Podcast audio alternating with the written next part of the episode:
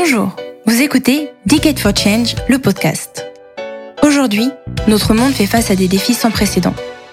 Le réchauffement climatique, l'effondrement de la biodiversité, la croissance des divisions et des inégalités au sein de nos sociétés. Pour relever ces défis, 2020-2030 doit être la décennie de l'action. 10 ans pour transformer les bonnes volontés en résultats à la hauteur des enjeux. C'est la responsabilité de chacun. Mais comment faire? Decade for Change, le podcast, à la rencontre de celles et ceux qui ne se contentent pas du diagnostic et des déclarations d'intention. De celles et ceux qui déploient des solutions concrètes pour accélérer la transformation de nos modèles, pour les rendre durables. Aujourd'hui, Charles Nicolas reçoit Lucie Pinson, fondatrice et directrice générale de Reclaim Finance. Cette ONG, créée début 2020, concentre son action sur les politiques des acteurs financiers et leurs responsabilités face aux enjeux environnementaux. Elle nous raconte comment elle fait bouger des lignes dans le monde de la finance. Bonjour Lucie Pinson. Bonjour. Votre objectif, c'est de couper aussi vite que possible le financement de la production d'énergie carbonée, charbon d'abord, mais aussi les autres énergies fossiles. Pourquoi est-ce plus efficace d'interpeller les acteurs de la finance plutôt que ceux de l'énergie? Parce qu'on a extrêmement peu de temps pour euh, limiter le réchauffement à 1,5 degré. Cela nécessite à la fois de prévenir l'expansion des énergies fossiles, donc d'éviter que de nouveaux projets de charbon, de pétrole ou de gaz soient construits, mais aussi euh, il faut accélérer la fermeture des actifs existants euh, dans un laps de temps extrêmement court. Or, il y a des milliers de projets sur la table donc qui pourraient se développer, et il y en a encore plus qu'on doit fermer. Et bien entendu, on n'a pas les ressources d'aller s'atteler à un projet, euh, puis après un autre, puis un autre, puis un autre. Euh, et donc, lorsqu'on détricote euh, ces projets-là, lorsqu'on gratte et qu'on va voir qui finance ou qui se trouve derrière ces projets-là, on se rend compte que il y a des milliers de projets, mais qui, qui finalement sont financés par une poignée de banques, quelques dizaines de grandes banques internationales, toujours les mêmes. Sur les concernant les assureurs, on va avoir un nombre encore plus réduit d'assureurs, et donc stratégiquement, il va être beaucoup plus intéressant d'aller faire changer les comportements des acteurs financiers, des quelques dizaines d'acteurs financiers derrière des milliers de projets, que s'atteler à euh, ces milliers de projets. On constate souvent un décalage manifeste entre des engagements de long terme et une réalité immédiate qui est bien différente. Quels sont les indicateurs que vous pouvez suivre en temps réel pour vérifier la traduction effective des engagements que les acteurs financiers prennent?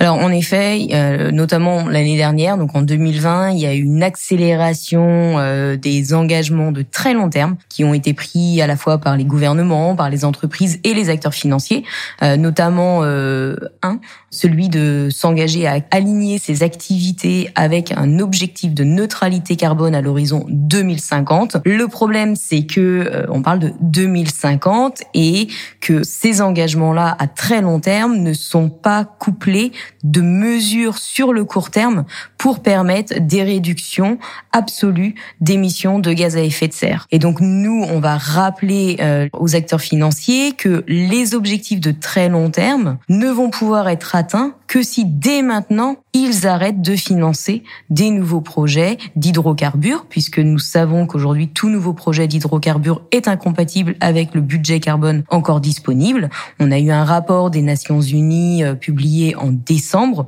qui montre qu'il faut diminuer de 6% par an la production d'hydrocarbures, de 11% pour le charbon, mais aussi de 3% pour le gaz et de 4% pour le pétrole. Or aujourd'hui, on a des entreprises qui se développent dans ces secteurs-là, et donc si on veut pouvoir atteindre les objectifs de neutralité carbone, il est indispensable que les acteurs financiers arrêtent de financer ces nouveaux projets d'hydrocarbures, mais aussi conditionnent leur soutien financier aux entreprises qui les portent à un arrêt dans le développement de ces projets. Pour faire la pédagogie du long terme auprès de ces acteurs financiers, on peut envisager plusieurs leviers, insister sur le risque attaché à ces investissements, mettre en jeu la réputation de l'entreprise, ou parfois sur un registre plus personnel, mobiliser la conscience de son interlocuteur. De votre expérience, qu'est-ce qui fonctionne le mieux? L'intégralité. Il faut tout faire. Euh, nous, c'est vrai qu'on passe un certain temps à, aller euh, discuter, présenter les mesures qu'il faut adopter, que nous, on aimerait voir euh, les acteurs financiers adopter. Donc déjà, on est extrêmement précis, on est extrêmement prescripteur. On leur dit pas seulement arrêter les énergies fossiles, on leur dit précisément on veut que vous utilisiez tel critère d'exclusion plus celui-ci, que vos mesures d'engagement soient ainsi faites, de demandes très précises, délimitées dans le temps, avec un processus processus, en tout cas des conséquences à l'échec du processus d'engagement. Donc on est extrêmement prescripteur. Donc on va déjà aller les rencontrer les acteurs financiers pour leur expliquer la logique derrière ces demandes.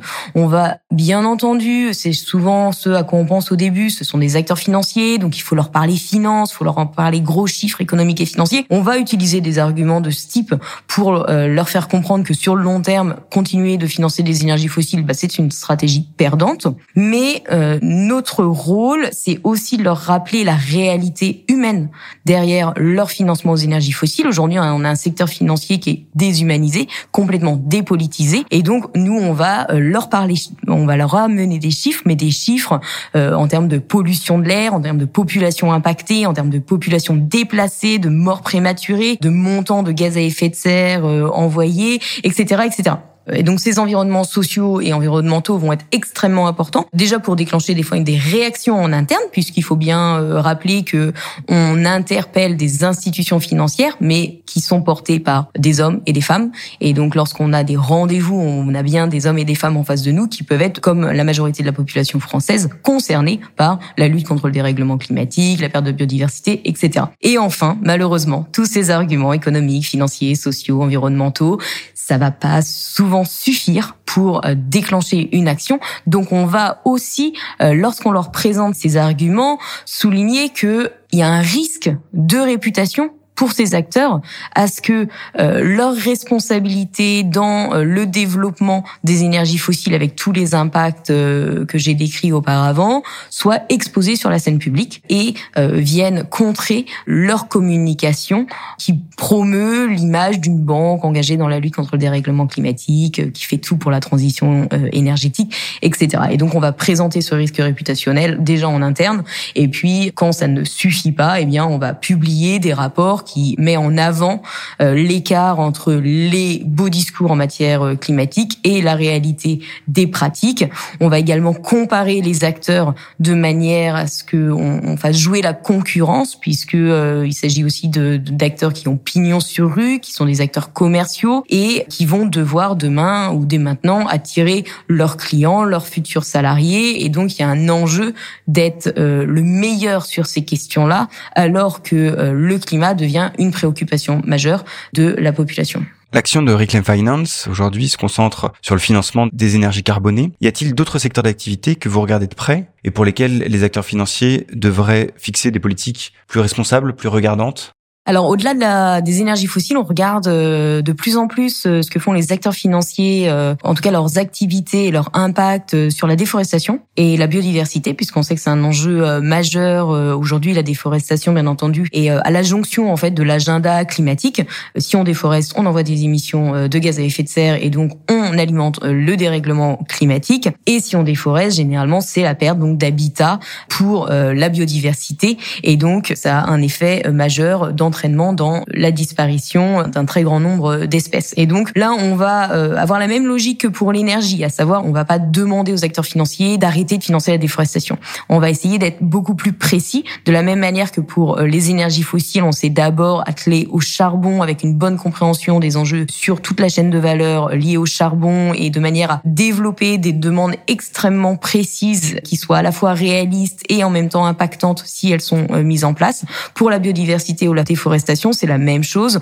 On va euh, regarder par chaîne de valeur quelles seraient les mesures à mettre en place pour limiter ce risque-là sur la chaîne de valeur liée à la production d'huile de palme, sur la chaîne de valeur liée à l'élevage de, de bovins, de bœufs, sur la chaîne de valeur liée à la pâte à papier ou à la production de soja. Nous aujourd'hui, on regarde celle-ci, les impacts de la déforestation liés à la production de soja dans le Cerrado au Brésil et on a euh, publié donc des rapports qui interpellent les acteurs financiers français, et notamment BNP Paribas, qui est un des premiers financeurs de la déforestation dans le monde, et le premier financeur d'une entreprise qui s'appelle Cargill, qui est un négociant et euh, un des négociants de soja euh, les plus exposés au risque de déforestation.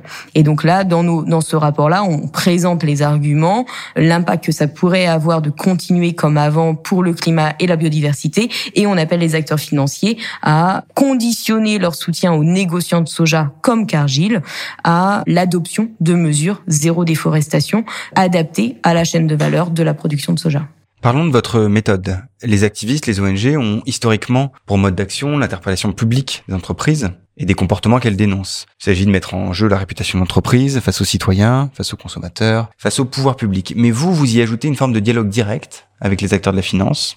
Quelle est la bonne approche pour ça, le bon interlocuteur? Est-ce que les entreprises y sont prêtes? Et quels alliés objectifs vous pouvez y trouver? Alors en effet, nous on part du principe qu'il faut vraiment faire les deux. Il faut développer un rapport de force publique. Euh, ça peut être très utile euh, de mener des actions de désobéissance civile pour intensifier un rapport de force, mais il va falloir aussi dialoguer directement avec ces acteurs qu'on va chercher à influencer, tout simplement parce que comme je l'ai dit juste avant, on est très prescripteur dans les mesures qu'on attend d'eux. On peut le voir notamment sur le charbon. On a analysé euh, les politiques sur le secteur du charbon et on se rend compte qu'il y a plus de 230 acteurs financiers qui ont adopté des politiques sur le secteur du charbon, mais qu'il n'y en a qu'une vingtaine qui sont satisfaisantes. Et donc, on voit bien que le problème, c'est pas tant avez-vous une politique sur le charbon ou non, mais est-ce que euh, cette politique est de qualité suffisante pour répondre à l'urgence climatique? Et donc, euh, pour faire en sorte que les bonnes mesures soient adoptées, eh ben, il faut aller dialoguer avec les acteurs pour s'assurer qu'ils comprennent nos demandes et qu'ils puissent euh, se les approprier pour les mettre en place de manière efficace en interne. Et donc, on va rencontrer généralement euh, nos interlocuteurs euh, directs sont euh, les personnes qui travaillent dans les services développement durable, aussi appelés services RSE, responsabilité sociale et environnementale de l'entreprise. C'est toujours des rapports cordiaux avec ces, ces, personnes. On va travailler plus ou moins bien selon, on va dire, la maturité de ce département et également son intégration en interne et son soutien par une direction d'entreprise qui va être plus ou moins engagés euh, en matière climatique. Donc voilà, ces personnes-là sont vraiment nos portes d'entrée dans une entreprise.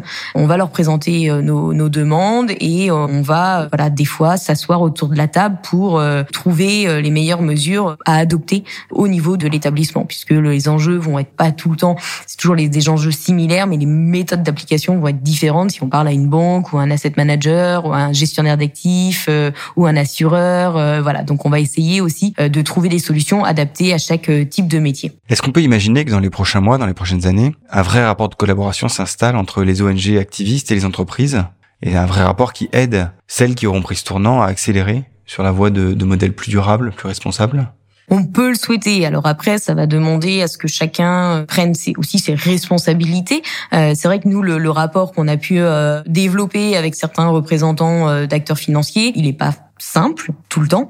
Euh, il fait beaucoup grincer des dents puisque on va travailler avec certaines personnes et en même temps on va être la bête noire des services communication des grands acteurs financiers qui ne supportent pas que on publie des rapports dénonçant l'organwashing euh, et euh, les poussant à aller beaucoup plus loin. Et là, il s'agit de à ce que chacun comprenne le rôle d'une ONG, le rôle d'un acteur financier. En tant qu'ONG, on est là aussi et les acteurs financiers c'est souvent le reconnaissent, mais ça ne veut pas dire que ça suffit à ne plus s'irriter de nos interventions, mais ils reconnaissent que sans pression citoyenne, ils n'auraient pas agi, en tout cas, aussi vite qu'ils l'ont fait euh, sur le secteur euh, du charbon. Donc, euh, il faut comprendre aussi que les ONG ne sont pas que des voilà des activistes qui tiennent des pancartes dans la rue, etc. C'est que on est des professionnels et on sait respecter et faire la différence entre ce qui se dit euh, publiquement et ce qui se discute dans des salles de réunion et que euh, on est en mesure de garder des informations confidentielles lorsque euh, c'est nécessaire, mais que bien entendu toute information publique nous l'utiliserons pour dénoncer la lenteur des mesures qui sont mises en place et on doit être capable de trouver un équilibre pour pour avancer. Merci Lucie Pinson. Merci à vous.